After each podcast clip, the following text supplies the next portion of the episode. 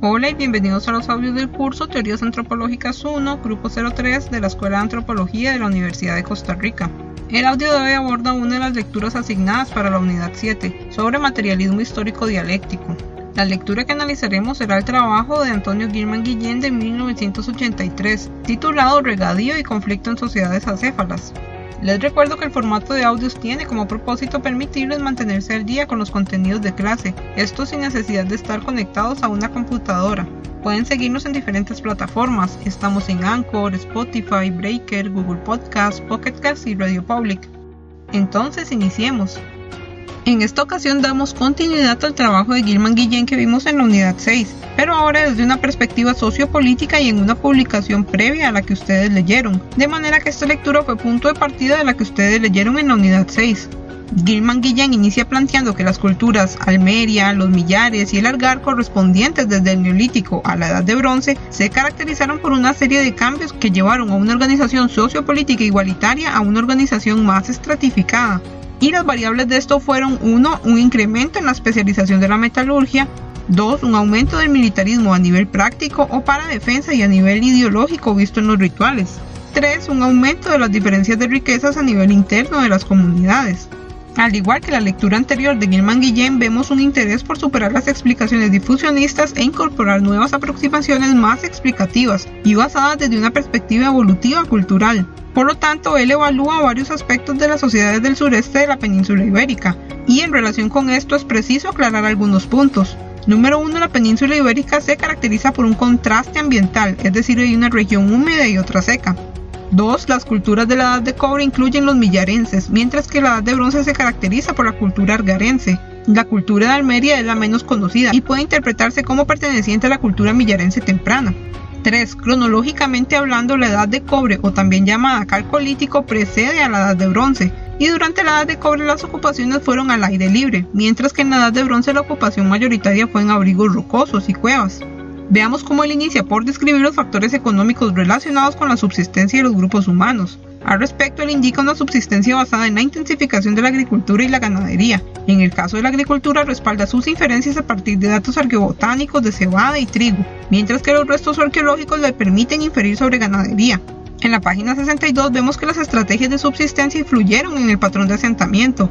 Al respecto comenta que la escasez de poblados neolíticos al aire libre sería el reflejo de un género de vida relativamente móvil, basado en la práctica de una agricultura de barbecho largo, los poblados neolíticos no debieron caracterizarse pues ni por una arquitectura permanente ni por contar con los niveles de ocupación espesos que suelen atraer a un arqueólogo. Estos pasaron casi desapercibidos en los yacimientos de cuevas, donde los arqueólogos expresamente los han buscado. Durante el cobre y el bronce, una agricultura basada en el arado, la arboricultura y una mayor variedad de cultivos anuales más productivos habría permitido el establecimiento de pueblos más duraderos, con restos más sustanciosos y más visibles en términos arqueológicos. Noten que al igual que como vimos en Manzanilla y en el caso de las sociedades de Mesopotamia, para las sociedades del sureste de la península ibérica también se ha planteado el modelo teórico hidráulico de Wittfogel, esto debido a las condiciones áridas de una de las regiones. No obstante, aquí debemos hacer otras consideraciones respecto a esta hipótesis. Número 1. Durante el Neolítico las ocupaciones en zonas áridas fueron menores que en zonas húmedas. Las ocupaciones en zonas húmedas se dedicaron al cultivo de secano o dependiente únicamente de irrigación por lluvias, mientras que en las zonas áridas se dio un cultivo por regadío pero de manera tardía. 2. Durante la edad de cobre se registraron tanto ocupaciones en zonas áridas como húmedas. En las zonas áridas se da la agricultura de regadío y en las zonas húmedas cultivo por secano. Para esta edad, Gilman Guillén sugiere que en las zonas áridas con mayor complejidad social se desarrollaron sistemas agrícolas más intensivos, mientras que plantea que las zonas húmedas se caracterizaron por desigualdades sociales menores.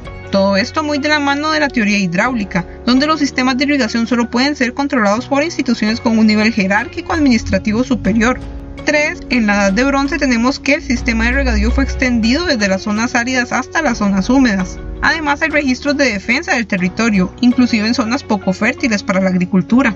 Por lo tanto, en la página 64 vemos que Gilman Guillén plantea lo siguiente. El Site Catchment Analysis junto con los datos paleozoológicos y paleobotánicos disponibles indican que en el sureste de España la evolución social hacia una mayor complejidad está acompañada por una intensificación progresiva de los sistemas de producción agrícola. Luego de reconstruir el patrón de subsistencia y plantear que el cambio social es ocasionado por modificaciones económicas relacionadas con las estrategias de subsistencia agrícola, es que Gilman Guillén se propone reconstruir el proceso, es decir, los estadios culturales. Y recordemos que todo esto es resultado de una relectura del evolucionismo cultural, pero que ya no es de carácter unilineal universal. Entonces, el punto focal en el análisis del proceso es identificar las causas del cambio social y el por qué. Para esto, Gilman Guillén explica que en el caso de la península ibérica se han desarrollado varios enfoques, pero el más favorecido ha sido el funcionalista. Y esta argumentación está muy de la mano con lo que proponen Lully Rich. Recuerden que ellos mencionan que para la sociedad algarense hay dos enfoques, el funcionalista usualmente asociado a la escuela de Social Archaeology y el que comentan a partir del modelo de Child sobre el surgimiento de las sociedades estatales.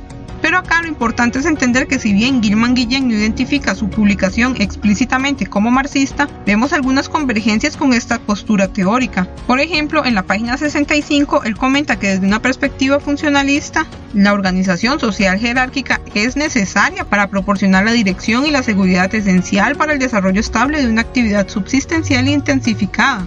Y acá vemos cómo el control sobre la producción económica, es decir, la explotación y alienación del producto, conllevan a desimetrías sociales y consecuentemente a la estratificación social.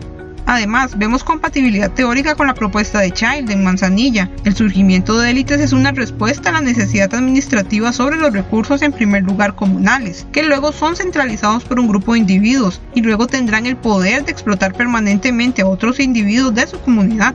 Bajo este escenario, las personas renuncian al poder y lo otorgan a otro grupo de individuos, pues las pérdidas en la subsistencia son mayores que si se pagara un tributo.